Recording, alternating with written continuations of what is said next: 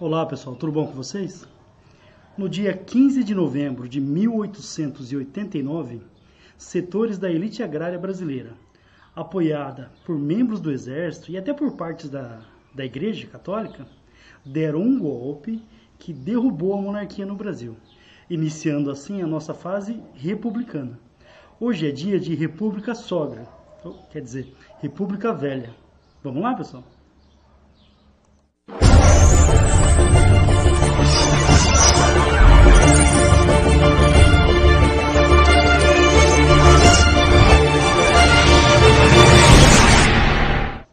Bom, a nossa primeira fase republicana, ela vai de 1889 até 1930, quando tem início aí a chamada Era Vargas. Né, Getúlio Vargas que ficou ali 15 anos no poder, depois ainda foi eleito presidente novamente, mas isso é uma outra história. Então hoje a gente vai abordar a primeira fase da República, né, depois do golpe que deu início à fase republicana no Brasil. Ah, por que, que eu estou chamando de golpe? Revolução é uma grande transformação social, uma mudança significativa. Por exemplo, a Revolução Industrial mudou para sempre a forma de produzir, mudou a sociedade. Revolução. Revolução Russa mudou toda a estrutura social no país, né? inclusive teve influência no mundo inteiro, dividindo o mundo em um certo período. Grande transformação. No caso do Brasil, foram membros da elite né, que, insatisfeitos com a monarquia, deram o um golpe que retirou a monarquia do poder e a própria elite permaneceu no poder. Então não houve rupturas. A elite permaneceu no poder. A estrutura social do país foi mantida. A escravidão tinha terminado né, em 1888, mas a, a, miséria, a maioria da população vivia em uma miséria absoluta. Então, um golpe de 15 de novembro de 1889 que deu início à nossa fase republicana, encerrando a monarquia. A família real foi expulsa do país Aí eu recomendo para vocês, pessoal, vou deixar o, o card aqui, nunca acerta, o card aqui, para vocês acessarem um outro vídeo tá, do professor Fabião, que fala sobre a crise da monarquia. E lá eu vou explicar certinho por que, que a monarquia no Brasil chegou ao fim. Foi uma conspiração ali da, da elite agrária, o exército estava insatisfeito, o governo brigou com a igreja, e tudo isso acabou levando ao fim da monarquia. Ah, e a princesa Isabel terminou a escravidão, assinou a Lei Áurea, sem indenizar os, os proprietários de escravos. Isso deixou o pessoal, a elite, muito brava na época, tá? Então recomendo que assistam esse vídeo que é muito importante para o vestibular. Bom, dando início à nossa aula, olha só essa imagem, para representar a nossa primeira república. Tem dois carinhas aí de gangu, na gangorra, né? E percebam embaixo, ó, é uma charge tirada de questão, tá? Tem São Paulo e Minas, uma gangorra. No final aqui da explicação, a gente vai entender por quê. Qual que é o significado dessa imagem, tá? Mas guardem, printem a tela se quiserem. Guardem essa imagem aí para a gente abordar mais tarde, tá? Bom, a gente fala, chama de Primeira República, atenção aos nomes, porque todos esses que estão aqui podem aparecer para vocês, ok? Então, a República Velha, quem deu esse nome, eu pus até ali em vermelhinho. Quem deu esse nome foi Getúlio Vargas. Então, ele que vai encerrar essa fase republicana, tá, República Velha, né? O pessoal atrasado, essa estrutura não é antiga, é atrasada. Então, ele defende uma nova república. E vai implantar um governo autoritário depois. Bom, república oligárquica. O que, que significa oligarquia? Governo de poucos, ou domínio de poucos. Então, uma república de poucos. Ah, quem eram esses poucos? Os grandes proprietários de terra, aqueles que tinham poder no Brasil nesse período. Ela também é chamada de República dos Coronéis. É, outro nome para esse período é República do Café com Leite. República do Café com Leite. Por que será esse nome? Hein? Gente vai ver isso daqui a pouco também, ó, República do Café com Leite. Então, esses nomes podem aparecer sobre esse tema: República Velha, Oligárquia, República dos Coronéis, grandes proprietários, ou República do Café com Leite. É uma fase marcada por muitas revoltas. Então, um ponto de atenção. É uma fase marcada por muitas revoltas. Teremos a primeira e a segunda revolta da Armada, o movimento tenentista, né, que foi muito importante. E essas quatro que eu coloquei aqui para vocês, ó, só que a gente não vai abordar agora nesse vídeo, porque senão o vídeo vai ter três horas, tá? É, já pensou? A Guerra de Canudos, importantíssimo para o vestibular. A Guerra do Contestado, então a gente vai fazer um sobre esses dois separado. São dois movimentos messiânicos. O que, que significa isso? É, nessa revolta, esses movimentos eles tinham um líder religioso, tanto a Guerra de Canudos quanto a Guerra do Contestado. A revolta da vacina, né, o pessoal se revoltou porque não queria tomar vacina, não confundir com o movimento atual, né, o chamado movimento sem vacina, né, que é o pessoal que acha que a vacina foi feita na realidade para matar as pessoas. É o mesmo pessoal que acredita que a Terra é plana, tá? é o mesmo grupo. Bom, e tivemos também a revolta da Chibata, que foi liderada por, pelo Almirante Negro. Então essas quatro revoltas a gente vai abordar num vídeo separado, tá? e elas são muito importantes né, para os vestibulares. Por isso um vídeo separado e para esse também não ficar muito longo. Bom, dando sequência. É, quem liderou o golpe que derrubou a monarquia foi esse personagem aí, ó, que eu tenho a imagem dele para vocês aqui. Olha só, o Marechal Manuel Deodoro da Fonseca, tá? A maioria, da, eu, eu chamo essa aula, pessoal, eu gosto de brincar com isso. Eu chamo essa aula de a aula dos nomes de ruas ou de rodovias, tá? Porque assim, ó, acho que a maioria das cidades do, do Brasil tem a Rua Marechal Deodoro. Né? Aqui na minha cidade, por exemplo, tem lá no centro. É, a Rua Marechal Deodoro que cruza com a rua 15 de novembro, olha só. O cara que liderou o golpe, que derrubou a monarquia, no dia, né, o nome da rua, 15 de novembro, né, no dia que esse golpe foi dado, tá? Bom, o, o Marechal Deodoro, ele não era contra a monarquia, na realidade ele era amigo de Dom Pedro II, ele era monarquista, né, mas um, um conjunto de situações ali acabou levando a liderar o golpe, tá? Ele vai derrubar primeiro o, o chefe do gabinete ministerial, que é o Visconde de Ouro Preto, uma espécie de primeiro-ministro na época, e vai depor a monarquia também. E a família real vai ser expulsa do nosso país. Tem início com esse golpe a chamada fase republicana. E olha só, a gente divide em alguns períodos. A primeira fase da república é chamada República da Espada. Opa! República da Espada. Por que será que ela é chamada de República da Espada? Porque esse período foi, né, ou nesse período, perdão, o Brasil foi governado por dois marechais.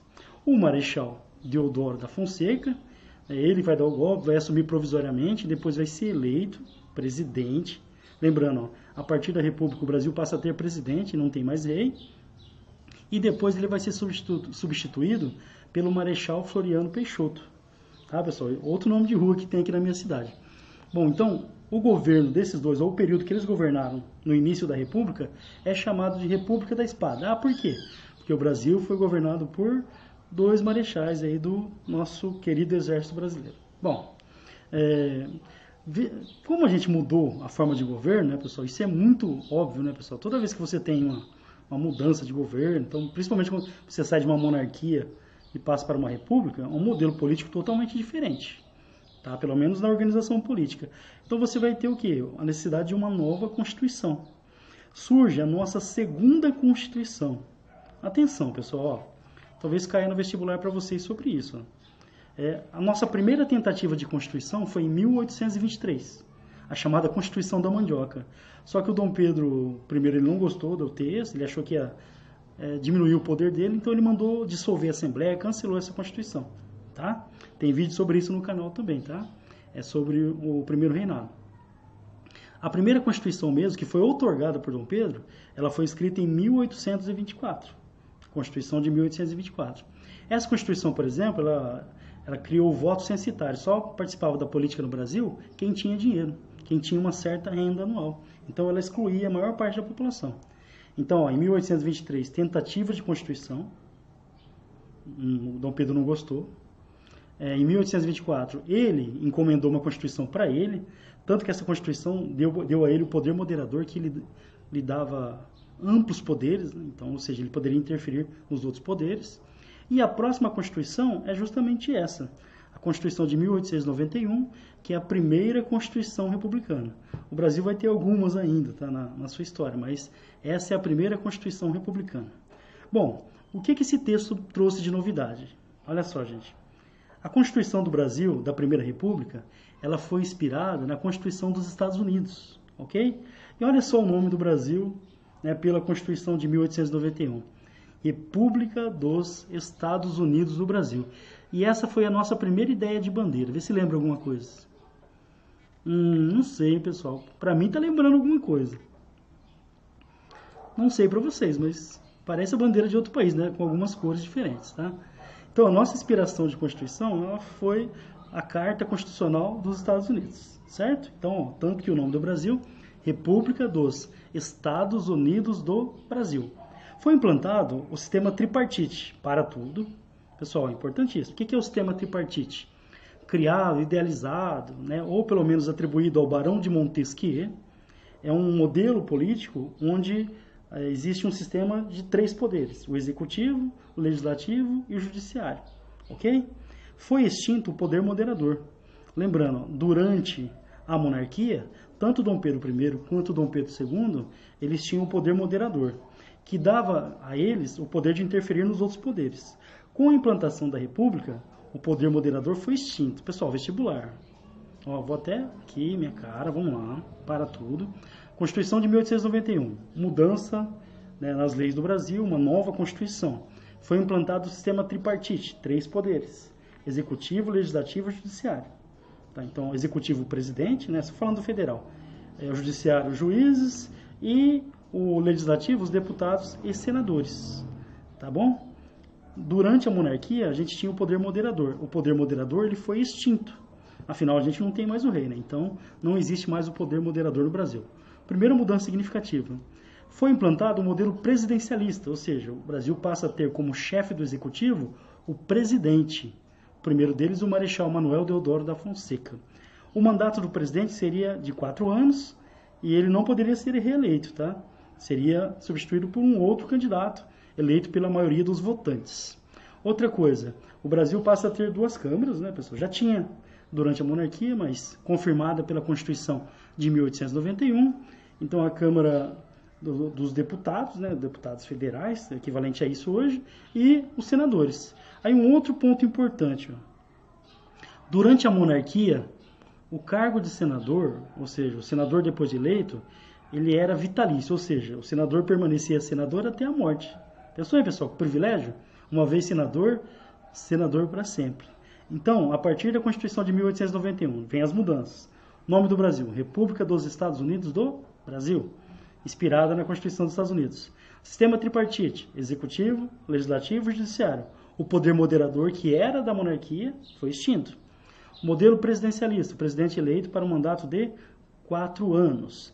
Uma Câmara com, é, com duas casas, no caso, bicameral. Os, os deputados que tinham um mandato de três anos e os senadores que antes eram vitalícios e agora passam a ter um mandato de nove anos. Tá? Mudanças importantes é, implantadas pela Constituição de 1891. Bom, outro ponto importante, pessoal, para tudo instituição do sufrágio universal. Isso vai cair no vestibular para você, tá? O que é o sufrágio universal? É quando todo mundo vota. Então, hoje o Brasil, por exemplo, pela Constituição de 1988, a gente vive um modelo político baseado no sufrágio universal, ou seja, todos têm direito de participação política. Tá? Todos têm direito a voto. No caso do Brasil, quem tem acima de 16 anos pode votar. 16 a 18 é facultativo, vota se quiser. A partir dos 18 é obrigatório. Então, sufrágio universal. Pela Constituição de 1891, todos poderiam votar. Será que é bem isso? Dá uma olhada na continuidade. Ó. Só poderiam votar os cidadãos alfabetizados hum, com no mínimo 21 anos. Outra coisa importante, eles deveriam ser homens. Ok? Ó, a Constituição não deixava claro se a mulher podia votar ou não, mas ela afirmava que o voto era masculino. Então, ó, voto masculino universal. Mas para ser universal, para você ter direito de voto, você tinha que ser alfabetizado. Olha só o resultado disso, pessoal. Eu peguei uma, uma, uma tabela que mostra o percentual da população que votava nesse período. É impressionante, dá uma olhada. Olha isso. É, na eleição do primeiro presidente civil, tá, que foi o presidente é, Prudente de Moraes, presidente Prudente de Moraes, tá? Olha só, número de votantes em milhares. Então, 345 mil, o que, o que equivalia na época a 2% da população. Então, eu recebo, ó, percent... aqui estão todos os percentuais, lógico que são números aproximados, do percentual de população que participava das eleições. Então, a gente chegou lá em 1930 com 5,6% apenas da população participando das eleições. Isso não é sufrágio universal. Concordamos ou não? Então, se apenas 5,5% da população participa da, das eleições, significa o quê? Que a maioria absoluta está excluída. E o que, que excluía principalmente? As mulheres estavam excluídas, mas principalmente a questão do analfabetismo. O Brasil ainda, histórico isso, né? O Brasil não tinha investido em educação nada ainda. É, essa Constituição ela vai criar o ensino fundamental ali obrigatório, ensino primário obrigatório, mas está tudo começando ainda. Então, a maioria absoluta da população, ela era analfabeta. Então, ó, mudou muita coisa? Como que era antes da Constituição de 1891? Para você votar, você tinha que ter uma certa renda anual. Ou seja, você tinha que ter dinheiro para poder votar. Não pagar para votar, ter dinheiro para poder votar. Esse é o voto censitário. Pela Constituição de 1891, cai o critério censitário. Então, todo mundo pode votar. Opa! Desde que seja homem e alfabetizado. Em 1894, por exemplo, é, a maioria absoluta da população ela não era alfabetizada. Beleza, pessoal? Então, ponto importante. Outra coisa, pela Constituição de 1891, o voto ele era aberto. Atenção, ó, vou mostrar uma charge para vocês. Voto aberto. O que, que isso significa? Que você deve declarar o seu voto. Pessoal, essa charge aqui ela foi retirada de uma de uma questão também, tá? De um vestibular importante, inclusive. Bom, olha só, acho que a imagem mostra tudo, né? O voto era aberto. Então, você chegava na sessão eleitoral, você tinha que declarar o seu voto, falar em quem você ia votar. Aí os fazendeiros, os grandes coronéis, como eles eram chamados na época, eles, usando o seu poder, usando seus capangas, eles obrigavam a população a votar nos seus candidatos. Ah, professor, mas e se eu não quisesse votar, hein? Não, não vou votar nele não. Os fazendeiros, pessoal, eles tinham poder, eles, tinham, eles controlavam inclusive o delegado da, da região, os políticos da região. O poder repressor na época era o grande proprietário rural, que usava a sua força política, econômica e também os seus capangas para eleger os seus candidatos. De novo a charge, olha que legal, pessoal. Esse é o chamado voto de cabristo. Bom, essas coisas na política ainda existem, por exemplo, ainda existem políticos em algumas regiões do país que chamam a sua região lá de curral eleitoral, ou seja, é o meu curral eleitoral. Ou seja, meu rebanho vai votar em mim. Isso são práticas que vêm lá da Primeira República, porque o voto era aberto. Como o pessoal sabia em quem você ia votar, eles davam um jeito de controlar o seu voto. Outra mudança importante da Constituição, que já era uma disputa da monarquia, foi a implantação do federalismo. O que é o federalismo? Cada, cada era província antes, tá? Passa a ser estado, ou seja, o Brasil era dividido em províncias durante a monarquia, as províncias trocaram de nome, passaram agora a ser estados. Essas províncias, que agora são estados, receberam mais autonomia. Por exemplo, para fazer empréstimos, para ter a sua própria força militar. Até hoje, assim, ó, cada estado tem a sua polícia militar, por exemplo, tá? e autorização para criar impostos. Ou seja, da Constituição de 1891 foi implantado um modelo federalista, onde cada estado agora passa a ter mais autonomia. Ó, nem dá para comparar com a autonomia que os estados têm nos Estados Unidos, tá? mas as, as províncias, as antigas províncias, atuais estados, elas passam a ter uma certa autonomia. Agora, uma mudança muito significativa: o estado passa a ser laico. Parou tudo. Pessoal, isso vai cair no seu vestibular, tá? O que é o Estado laico? O Estado laico não é Estado ateu, né? Estado laico é assim, ó, religião e política, governo, eles andam separados. Durante a monarquia, o Brasil ele tinha sua religião oficial. A religião oficial do Brasil era o catolicismo. A igreja oficial do Brasil, no caso, era o catolicismo. Tá? E quem não praticava o catolicismo era perseguido, ou seja, era excluído da sociedade. Então, quando o Estado não é laico, você mistura política e religião. Isso não é bom. Então, pela Constituição de 1891, o Estado ele passa a ser laico. Aí uma mudança significativa. Quem produzia a maioria das certidões de casamento, de nascimento, era a igreja. A igreja controlava isso. Então, com a Constituição de 1891, é o Estado que passa a emitir certidões.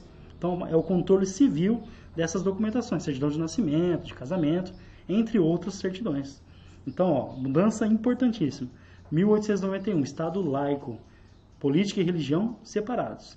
E como o Estado é laico, o Estado deve ser laico por quê? Porque as pessoas elas têm liberdade de culto, liberdade de crença. Elas podem escolher a religião que vão seguir, certo? Isso é ótimo, né, pessoal? Promovendo sempre a diversidade. Bom, garantia do ensino primário obrigatório, isso vai demorar muito para acontecer, tá, pessoal? Primário e laico, né, pessoal? Então não é ensino religioso, é ensino das ciências proibição do uso de, de brasões, por exemplo, ou títulos, né? Por exemplo, ah, eu sou o Duque de Santos, eu sou o, du, eu sou o Duque Fábio. Tá? Então, os títulos de nobres que eram utilizados durante a monarquia, eles foram proibidos. Algumas das mudanças implantadas aí pela Constituição de 1891. Ó, lembrando, a gente está aqui formando um novo país, né? então precisava de uma Constituição. Pessoal, um tema que pode cair no seu vestibular. Quando tem início a República, a situação econômica do Brasil não era boa. É, a gente dependia muito do café e, e a situação econômica não era boa. A escravidão tinha terminado e faltava dinheiro circulando no país. Então era necessário o quê? Um modelo econômico, um plano econômico que resolvesse a situação, principalmente da falta de dinheiro. Essa política econômica ela foi chamada, ó, o nome aqui, guardem pessoal, printem a tela se quiserem, tá? Encilhamento. O que, que significa isso? Encilhar é quando você, sabe, coloca a sela no cavalo, prepara o cavalo para sair em disparada. Esse foi o nome dado à política econômica do governo. Essa política foi criada por esse personagem muito famoso aqui, pessoal, o Rui Barbosa, que era o ministro da Fazenda na época. Ministro da Fazenda é o cara que cuida do dinheiro do país. Então é dele esse modelo econômico chamado de encilhamento. Qual que era a base do, do encilhamento? Como faltava papel moeda, dinheiro circulando no país, o governo resolveu imprimir dinheiro. Ele autorizou que os bancos imprimissem dinheiro. Aí, pessoal, uma explicação tá, econômica que não é tão simples de entender. Por exemplo, o valor do dinheiro de um país ele depende da riqueza que o país tem. Então, por exemplo, para que uma moeda seja valorizada, o dinheiro, para que o real um real tem o valor de um real mesmo, ele tem que ser equivalente à riqueza que o país possui. Se o governo começa a imprimir moeda, está imprimindo dinheiro. Tá, tem mais dinheiro em papel, mas a riqueza do país continua a mesma. O que, acontece com isso? O dinheiro perde o valor, a moeda perde o valor. Então, por exemplo, hoje, é, na época, o Brasil ele tinha como a gente chama de lastro, tá? Lastro é o que garante o valor da moeda o Brasil tinha o ouro né, como o lastro do, do seu dinheiro. Só que começaram a imprimir, imprimir, imprimir, imprimir, só que a quantidade de ouro continua a mesma. Ou seja, o dinheiro, embora a quantidade de dinheiro circulando fosse maior, a moeda foi perdendo valor. E um exemplo disso, no Brasil, assim, acho que tem muita gente que deve ter em casa essas notas antigas de 500 mil cruzeiros. Imagina uma nota de 500 mil reais hoje. Eu ia ficar bem feliz. Eu já peguei uma nota de 500 mil cruzeiros na mão, já usei, mas a nota de 500 mil cruzeiros, ela valia o equivalente a 50 reais hoje. Tá? Ou seja, a moeda vai perdendo valor. Por quê? Não adianta, se você imprimir moeda e não aumentar a riqueza do país, essa moeda não tem valor. Outro exemplo que é bem simples, ó. eu vou dar um cheque, certo? Acho que quem é jovem hoje em dia nem, acho que nem sabe mais o que é cheque, né? Porque era mais usado antigamente, hoje tem cartão, é mais fácil.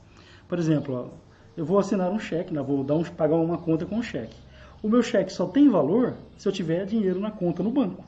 Concorda ou não? É mais ou menos essa história. Ou seja, a moeda de um país, o dinheiro de um país, ele só tem valor se o país tiver uma riqueza equivalente. Se a quantidade de moeda circulando for maior que a riqueza, essa, essa moeda perde valor. E foi justamente isso que aconteceu. O Brasil começou a imprimir moeda, imprimir moeda e o preço das mercadorias explodiu. Ou seja, esse causou inflação, tá, pessoal? O preço das mercadorias, muitas empresas faliram, ou seja, muita gente, muita gente foi prejudicada por esse modelo econômico que não deu certo, foi um fracasso. O Rui Barbosa, que é um personagem muito inteligente, né, pessoal? Ele foi inocente até nesse modelo econômico implantado. Imprimir moeda simplesmente não dá certo. Sei, muita gente deve pensar nisso. Ah, o país está em crise econômica, por que a gente não imprime dinheiro e distribui para todo mundo? É por isso. O dinheiro ele só vai ter o valor mesmo se o país tem a riqueza equivalente a, uma, a quantidade de dinheiro que circula. Caso contrário, a moeda perde valor. Hoje em dia, o dólar no Brasil em relação ao real. Cinco e pouco, não é isso? Aqui, a nossa moeda tem perdido valor ultimamente. A gente tá, nossa riqueza está diminuindo. Tá bom, pessoal? Espero que tenham entendido. Né? Eu sei que não é simples, tá? mas o, o dinheiro só tem valor se o país tiver riqueza equivalente. Bom, continuando. É... É lógico, né, pessoal, que tinha gente que estava descontente. Quem foi mesmo que deu o golpe foi o exército com apoio de setores da elite, não é isso? A marinha durante a monarquia, atenção a isso, a marinha durante a monarquia, ela tinha muito status, mais status até do que o exército. E agora, com o golpe de, de 15 de novembro, com a implantação da república, os militares assumiram o protagonismo do país, ok? Isso deixou o quê? Membros da marinha insatisfeitos. E eles queriam o quê? Principalmente equipação, equiparação perdão, salarial. Então estavam descontentes né, com a sua situação e eles vão se revoltar. Essa revolta da Marinha ela é conhecida pessoal, como a primeira revolta da Armada. Tá? Ela foi liderada pelo almirante Custódio de Mello contra o presidente do Brasil na época, o Marechal Deodoro da Fonseca. Eles até ameaçaram bombardear a Baía da Guanabara, mas o Deodoro acabou renunciando, certo? Bom, quando o Deodoro renunciou, quem assumiu o lugar foi o vice dele. Ah, quem era o vice dele? O Marechal Floriano Peixoto. Ó, atenção, repetindo aqui, ó. Revolta da Armada, a gente teve duas, tá? Na primeira, né, os marinheiros, marinha, membros da Marinha, inclusive os de alta patente, estavam insatisfeitos com a sua situação, com ciúmes do exército, queriam equiparações salariais. Explode a revolta da Armada contra o Marechal Deodoro. É, ele era acusado de querer fechar o Congresso, por exemplo, mas explode a revolta da Armada, liderada pelo almirante Custódio de Mello. Inclusive ameaçaram bombardear o, o Rio de Janeiro. O Marechal Deodoro não aguentou a pressão e ele renunciou à presidência. O vice-presidente era o Marechal Floriano Peixoto. Então, com a renúncia tá, do Marechal Deodoro, quem vai assumir o governo é o Floriano Peixoto. Só que peraí, ó, a lei não falava isso. Vamos ver aqui o, a revolta da Armada. Eu peguei uma imagem para vocês, olha só nos jornais. Bom, por que, que estourou a segunda revolta da Armada? Olha só, o que, que a Constituição falava? O Marechal Deodoro ele renunciou antes de completar dois anos de mandato. Então, segundo a lei na época, tá? e até hoje é assim, é, se o presidente ele renuncia dois, é, antes de dois anos né, de mandato, devem ser convocadas novas eleições. O Floriano Peixoto, o Marechal Floriano Peixoto, que era o vice do Marechal Deodoro da Fonseca, não, ele não aceitou, ele assumiu o poder. Tá? Ele se recusou a convocar novas eleições. Isso, entre outros fatores, vai levar à segunda revolta da Armada. Só que dessa vez eles chegaram sim a bombardear o, Rio de Janeiro. O exército né, apoiou o Floriano Peixoto e eles conseguiram reprimir a revolta no Rio de Janeiro. Alguns participantes do movimento dos revoltosos fugiu para o sul do país, onde estourava lá no Rio Grande do Sul uma revolução federalista. E eles foram tentar se unir a eles, tá? E eles vão se estabelecer lá na ilha, na ilha de Desterro, atual cidade de Florianópolis. Por que será esse nome? Atual cidade de Florianópolis. O Marechal Deodoro reprimiu violentamente, com o apoio dos paulistas, do Partido Republicano Paulista, ele vai reprimir violentamente essa, essa revolta e vai por fim ao movimento. Essa repressão do Marechal acabou dando esse apelido a ele, ó, o Marechal de Ferro, Marechal Floriano Peixoto, que acabou reprimindo o movimento, né, conhecido como Revolta da Armada, a segunda principalmente. Lembrando, um resuminho é, rápido, a primeira e a segunda Revolta da Armada, descontentamento né, dos marinheiros, né, da Marinha, em relação a, aos privilégios que o Exército tinha. Queriam, por exemplo, equipara, equiparação salarial. Na primeira revolta, eles conseguiram a renúncia do, do Marechal Deodoro da Fonseca. Na segunda revolta, o que, que eles queriam? Novas eleições né, porque não aceitavam ali que o Floriano Peixoto assumisse o governo, porque, segundo a lei, deveriam ser convocadas novas eleições. Floriano Peixoto, com o apoio do Exército, do Partido Republicano Paulista, ele vai reprimir a revolta. Alguns membros vão para o sul do país, vão se estabelecer lá em Santa Catarina, na ilha de Desterro, atual Florianópolis, e vão ser duramente reprimidos pelo governo liderado pelo Marechal de Ferro, o Marechal Floriano Peixoto. A cidade de Florianópolis, né, hoje, ela tem esse nome em homenagem ao Marechal Floriano Peixoto. Tudo faz sentido, hein, pessoal? Cheguei até a ficar arrepiado agora. Tá? Florianópolis, em homenagem a Floriano Peixoto. Bom, vamos lá. É, com o fim do governo do Floriano Peixoto, tem início uma nova fase da Primeira República. Então a gente viu até agora a República da Espada, do governo do Marechal Deodoro e do Marechal Floriano Peixoto. Agora começa a República Oligárquica, ou seja, a República dos Poucos, da minoria, dos ricos, da elite agrária. Tá, pessoal? Ah, e quem que vai ser essa elite? Os grandes proprietários de terra, principalmente os produtores de café, tá? Com o fim do governo do Floriano Peixoto, foi eleito o nosso primeiro presidente civil. Então, ó, saem os militares, entra o governo civil agora. O primeiro presidente, ó, tem nome aqui no centro da cidade também. O primeiro presidente civil do Brasil, né, na Primeira República, é o Prudente de Moraes. Está aqui a foto dele. Olha só o Prudente de Moraes aqui. Ó. Bonitinho, né, pessoal? Olha só. Esse é o Prudente de Moraes. Ó, vestibular, hein, pessoal? O nosso primeiro presidente civil. Então tem início a República Oligarca, República controlada pelos grandes proprietários de terra. Essa fase também é conhecida como República do Café com Leite, tá? ou na história, né, a chamada Política do Café com Leite. Aí perceba que eu tenho ali duas siglas, ó. PRP, Partido Republicano Paulista, e PRM, Partido Republicano Mineiro. Ó, atenção porque isso pode sim cair no vestibular para você. Ah, o que, que foi a política do café com leite? Um revezamento na, na presidência do Brasil. Em um mandato de quatro anos, um político paulista, no outro mandato, um político mineiro. Na sequência, um político paulista, um político mineiro. Ou seja, Minas e São Paulo, São Paulo e Minas, faziam aquele revezamento no poder. Lembra da charge no início da aula de hoje? Aquela gangorra, São Paulo e Minas? É isso. Política do café com leite. São Paulo, maior produtor de café. Minas, que tem como símbolo o leite. Então, política do café com leite. Repetindo.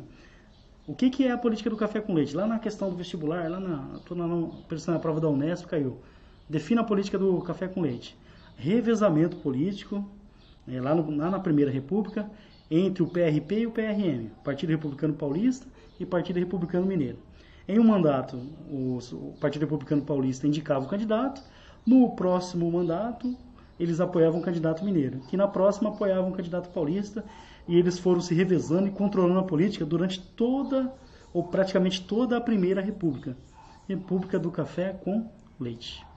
Outra característica da época, pessoal, atenção porque essa é muito importante, é a chamada política dos governadores. Tá? Aí eu coloquei ali três itens embaixo. Né? Ah, o que, que era a política dos governadores? É, o jogo político do Brasil nessa época ele era marcado por, pelo clientelismo. Ah, o que, que é isso? Acordos, né, presentinhos, trocas de favores, a história do toma lá da cá. Tá? Como que funcionava todo esse processo? O voto de cabrestos, a gente falou agora há pouco. Na, lá no, no interior, né, na, na zona rural, onde vivia a maioria da população, os coronéis controlavam o voto da população. Então os coronéis, eles obrigavam os votantes a votarem no seu candidato, certo? Então eles escolhiam um candidato lá, apoiavam um determinado candidato a governador. Aí os coronéis garantiam a eleição tanto do governador quanto dos seus apoiadores, certo? Ah, como que o coronel fazia isso? Ou obrigando as pessoas a votarem, ou através de políticas clientelistas, prestando favores, por exemplo, um presentinho, um par de sapatos, um cargo na prefeitura. Então, regionalmente, o coronel garantia a eleição do governador. O governador apoiava o presidente. Aí o que acontecia com as verbas depois? As verbas federais vinham para os governadores, que distribuíam essas verbas até o local lá onde os grandes proprietários que o apoiaram atuavam. Ou seja, a política durante a Primeira República era assim, uma política de troca de favores. Como o voto era aberto, e permitia o controle, permitia o seu controle, os grandes proprietários rurais, os coronéis, eles ajudavam a eleger o governador através de práticas clientelistas, né? então, por exemplo, troca de favores, presentinhos, um cargo na prefeitura. Os governadores eleitos favoreciam esses grandes proprietários com verbas do governo, por exemplo. Essa é a base política na Primeira República. Tinha fraude? As eleições desse período são marcadas por fraude, até porque não havia controle a violência era empregada, ou seja, né, um sistema eleitoral muito corrupto né, e controlado pela grande elite, tanto que levou ao revisamento de Minas e São Paulo na chamada política do café com leite. Bom, em 1903, fato importante, pessoal, foi assinado o chamado Tratado de Petrópolis. O que foi o Tratado de Petrópolis? O Brasil ele teve o seu território ampliado. Então foi o último território anexado pelo Brasil. O Acre, para quem não sabe, ele pertencia à Bolívia e ele foi anexado ao Brasil pelo Tratado de Petrópolis de 1903. Ah, mas nossa, mas por, por que, que a Bolívia aceitou isso? O Brasil deu um pedaço de terra do Mato Grosso, mas muito menor. Né? A maior parte mesmo, quem ganhou foi o Brasil, tá? Então, foi um mau negócio para a Bolívia. O Brasil pagou 2 milhões de libras esterlinas né, por esse território.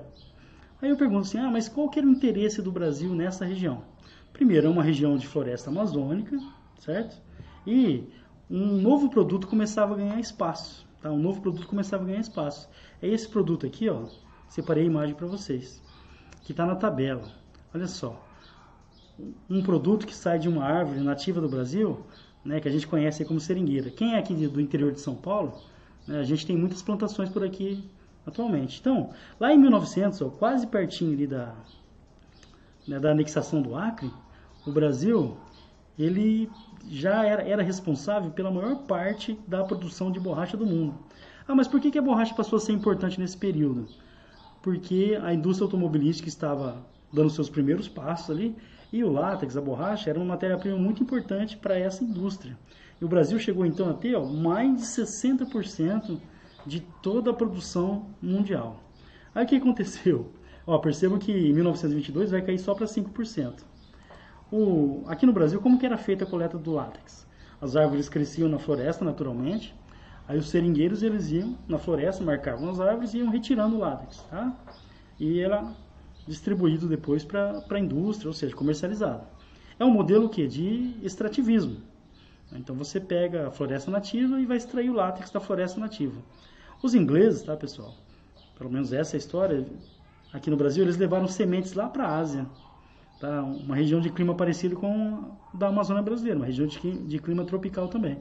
E lá eles deram início a uma, uma produção, né, um agronegócio aí do, da produção de seringueiro, ou seja, a produção da Ásia, dos ingleses principalmente, vai acabar superando a produção brasileira. Ou seja, o Brasil que foi o líder mundial na produção do látex, ele acabou perdendo esse posto. Foi tão importante economicamente, pessoal, que durante um bom tempo, tá? A borracha ela, ela competiu ali um pouco com o café. Olha só essa nova tabela, ó, dá uma olhada. Aqui eu tenho de 1881 até 1928. Olha o café, ó, 60%, 64%. Olha o açúcar, 9, 6, vai caindo. E dá uma olhada na borracha aqui agora, ó, 8, 15, 25, chegou a ser 20% de todas as exportações do Brasil. A região norte, né, o Teatro de Manaus, por exemplo, ela se desenvolveu bastante com o dinheiro da borracha. Mas lembrando, a gente teve a nossa fa fase ali, né, de fase, nossa fase de explosão da borracha, né, que chegou ali a, a ser tão importante, né, em comparação ali com o café. Lógico, o café é o principal produto, mas a borracha ali em segundo lugar. E mais a concorrência de outros países, né, que levaram sementes brasileiras para outras regiões, acabou prejudicando demais a nossa produção. Hoje em dia, o Brasil não está nem perto né, da liderança, muito, mas muito, mas muito distante de ser um grande produtor de borracha no mundo. Tá? Perdemos essa, essa posição. Tá, então tá aqui de novo, pessoal. Tratado de Petrópolis, assinado entre Brasil e Bolívia. Por esse acordo, o Brasil anexou o Acre, o último território anexado pelo nosso país, em troca, um pedaço do Mato Grosso, e o Brasil tinha que construir uma estrada de ferro, a estrada de ferro Madeira-Mamoré. Tá? Os bolivianos saíram perdendo essa história. Aí o Brasil pagou 2 milhões de libras esterlinas, mas foi um bom negócio. Tá? Bom, esse convênio de Taubaté, pessoal, é para mostrar para vocês como que os cafeicultores tinham poder e influência no governo. Lembra? Política do café com leite, é, políticos né, de Minas e, e São Paulo se revezavam no poder. Em 1906, por pressão desses políticos, por influência desses políticos, dos grandes proprietários de terra, da oligarquia brasileira, que era basicamente os grandes proprietários ligados ao café, é lógico, né?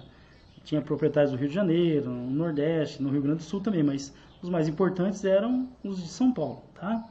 Eles vão forçar o quê? A assinatura do chamado Convênio de Taubaté. Pessoal, para tudo, ó. O que é o Convênio de Taubaté? A produção do café no Brasil aumentou demais. Atenção a isso. Ó. A produção do café no Brasil aumentou demais. Cresceu, cresceu. Aí tem uma regra econômica que é básica. Toda vez que um produto está sobrando no mercado, o seu preço cai. Então a produção brasileira começou a aumentar, começou a aumentar. E como tinha muito produto, o preço do café caiu. Aí qual que foi a ideia desses grandes proprietários? Que o governo pagasse um preço mínimo pelo café. Ah, como assim? Ó? Ah, o preço do café caiu? O governo vai assumir essa conta. Então, para garantir o preço bom do café, quem vai comprar o excedente, o excesso de café, é o governo, garantindo para os grandes proprietários de terra o lucro. Ué, mas espera aí, o restante da população, como é que fica? É, pessoal, o café era importante para a economia, mas os grandes favorecidos eram os, os produtores de café, que controlavam a política do nosso país. Então, o convênio de Taubaté foi assinado em 1906. Por esse convênio, tá, pessoal? Por esse convênio, né, o governo ficava encarregado de comprar o excedente do café, garantindo o preço mínimo e garantindo também a renda, o lucro dos grandes proprietários. É só uma amostra de como os grandes proprietários de, de, de terra, produtores de café, controlavam a política do nosso país. É mais ou menos assim, né, pessoal? Ah, aí o restante da população, importante é garantir a renda dos produtores de café, certo? Faz sentido, né? Bom, em 1900, entre 1914 e 1918, nós tivemos a Primeira Guerra Mundial. Então, na, na fase da Primeira República, o, o mundo, né, o, o Brasil também, ele passou pela Primeira Guerra Mundial. Tá? A gente teve uma participação pequena na guerra, mas ela teve muita influência por aqui. Ó. Olha só que, que números importantes. É, a guerra acontece na Europa. Os países europeus eles eram os grandes fornecedores de produtos industrializados, inclusive para o Brasil. Os Estados Unidos não era a grande potência ainda. Ele vai ser a grande potência depois da Primeira Guerra. Tá? Então, com a Primeira Guerra, o Brasil não tinha de quem importar. Afinal, os, os, os países europeus estavam no conflito, então eles voltaram a produção industrial para a guerra. O Brasil ele teve que se virar. Então, olha só, em 1889, números importantes. O Brasil tinha 600 fábricas com 54 mil operários. Lembrando, ó, a guerra aconteceu entre 1914 e 1918. Eu tenho um vídeo, pessoal, surgiu porque ficou bom, tá? Modéstia à parte, ficou bom. Vou deixar também o card aqui, ou lá no começo do vídeo, sobre a Primeira Guerra Mundial. Então, assistam, tá? Eu, um dos maiores conflitos da história da humanidade, né, para você entender bem por que, que essa guerra aconteceu. Lembrando, o Brasil teve uma participação pontual, participação pequena. Bom, então, do, depois da guerra, já em 1922, o Brasil sai de 600 fábricas para 13 mil fábricas com 275 mil operários. É ou não é uma mudança gigantesca, pessoal? E por que, que isso aconteceu? Como os países europeus estavam em guerra, né, não, os produtos importados eles não chegavam. Então o Brasil teve que trocar os produtos importados por produtos nacionais, teve que incentivar a produção interna. Isso não agradava muito os grandes proprietários porque eles queriam investimentos na, na cafeicultura, na produção agrícola. Mas a Primeira Guerra ela vai forçar o nosso primeiro surto industrial. Olha esse número, de 600 para 13 mil fábricas, de 54 mil operários para 275 mil pessoas aí trabalhando em fábricas. Bastante, né? Aí, pessoal, uma regra básica. Ó. Toda vez que eu tenho um surto industrial, uma revolução industrial, essa é a nossa, pelo menos o início, né? O que acontece? As pessoas não têm direitos trabalhistas. Aconteceu assim na Inglaterra, na França, ou seja, na, na Rússia. Nos países que se industrializaram, no início dessa industrialização, os trabalhadores normalmente eles não têm direito, tá? Então, por exemplo, aqui no Brasil, a jornada chegava até 15 horas por dia.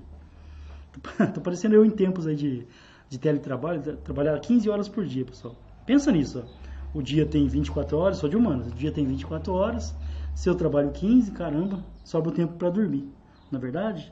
Ou seja, e não tinha, não tinha direito trabalhista, não tinha férias, os salários eram baixos, contratavam crianças, as crianças eram espancadas, mulher sofria agressão física, abuso, ou seja, a situação dos trabalhadores no processo industrial inicial do Brasil não era boa.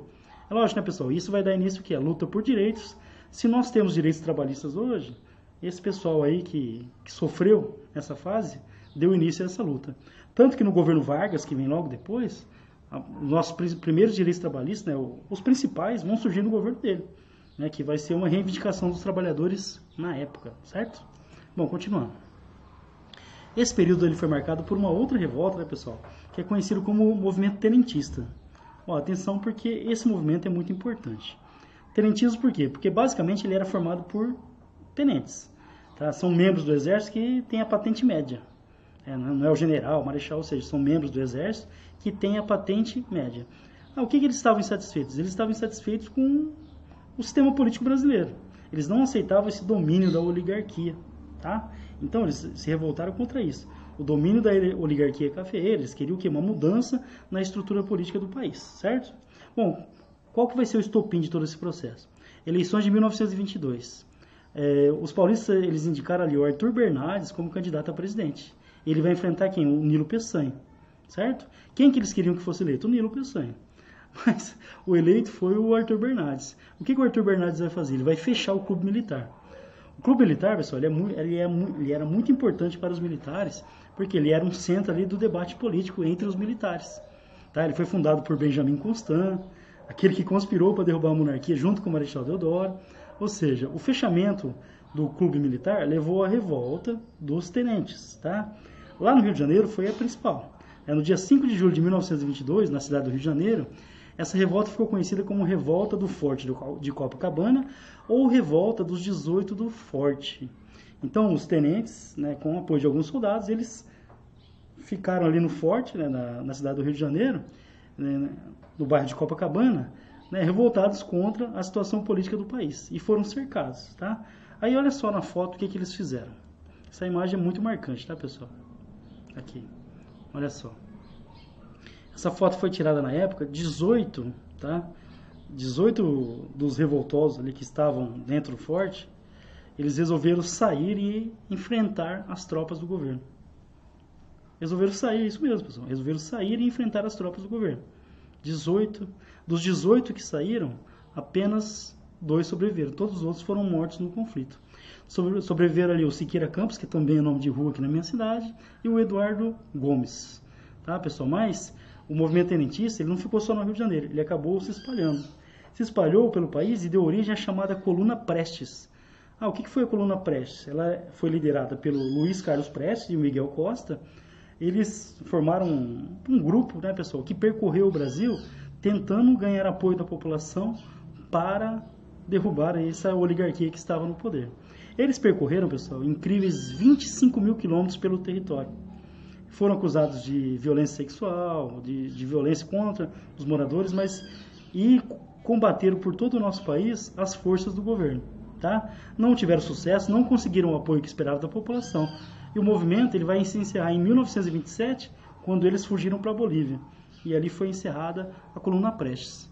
Mas é importante por quê, né, pessoal? Porque mostra de novo descontentamento de setores do exército em relação a esse domínio total dessa oligarquia paulista, da oligarquia mineira. Tá, pessoal? Então, a, o fechamento do clube militar foi estopim aí para o tenentismo, mas o descontentamento principalmente com o um modelo político do nosso país. Tá? Deu início à chamada coluna Prestes. Vamos lá. Bom, vem a crise agora, tá, pessoal? Por que, que vamos entrar em crise?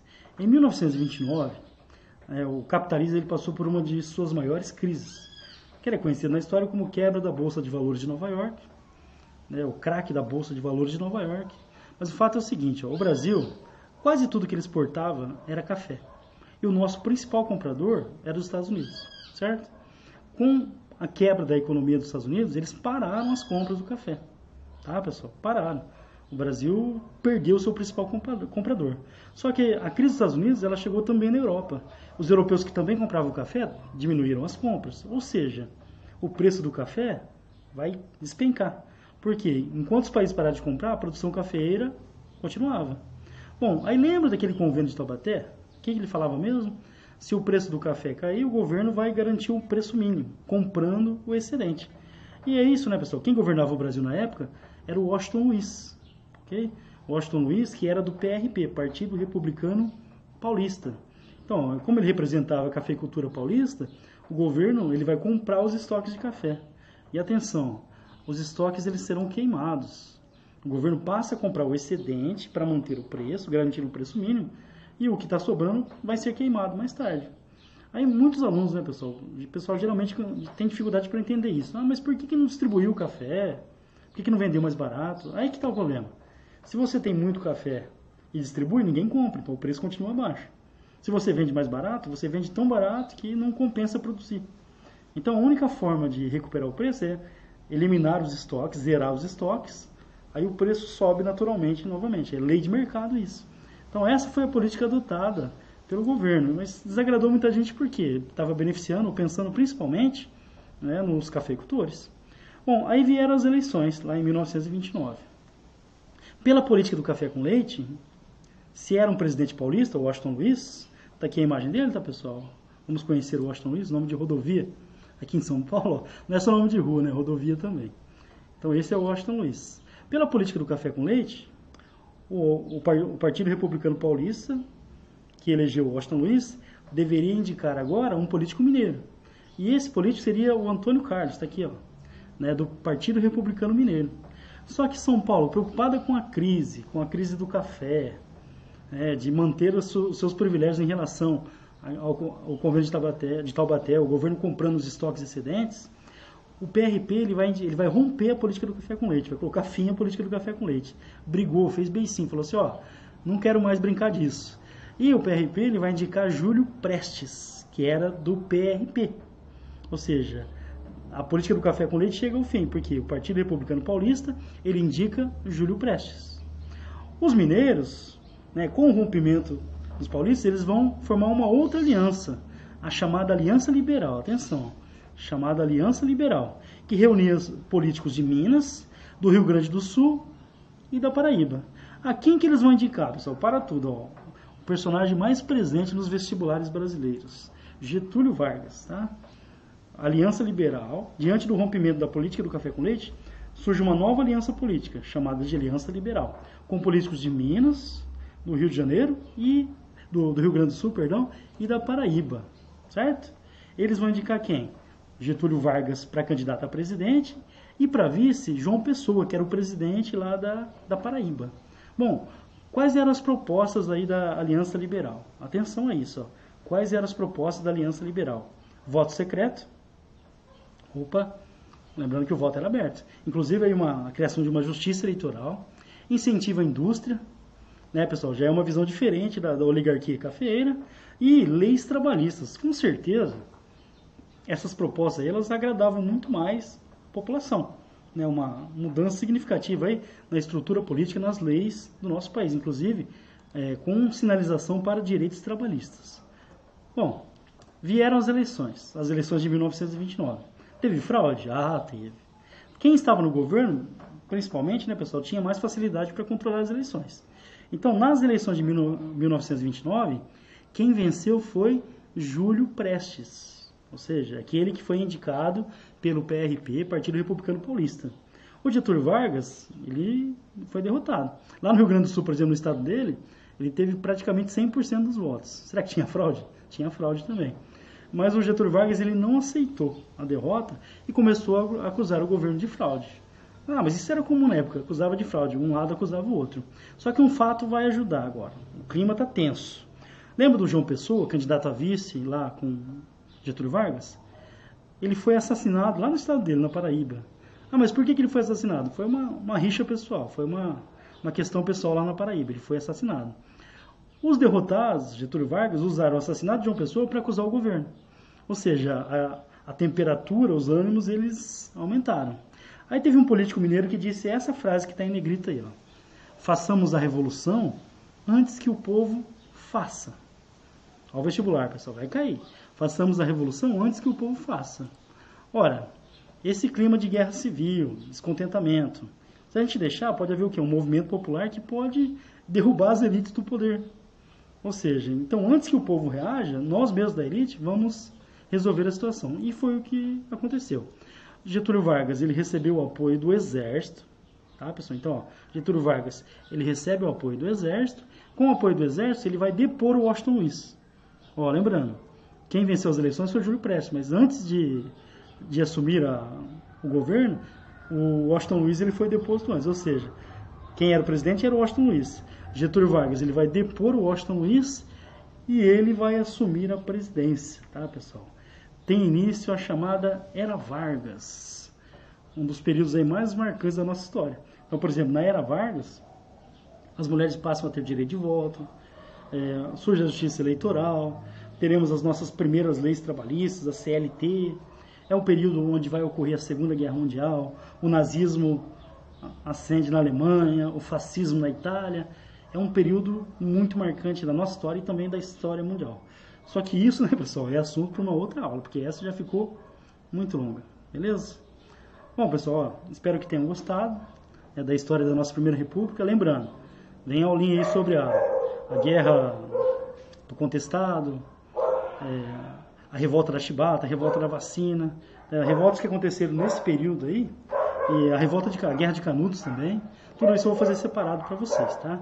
Mas ó, tudo aqui é muito importante, né? Voto aberto, voto de cabresto, política clientelista, a política do café com leite. Tudo bem, pessoal? Bom, qualquer dúvida, é só procurar aqui o professor Fabião pelos nossos diversos canais que estão aqui, ó. Aqui. Né, lá no Facebook, na minha página, tem meu WhatsApp. Se, se quiserem entrar em contato, fiquem à vontade.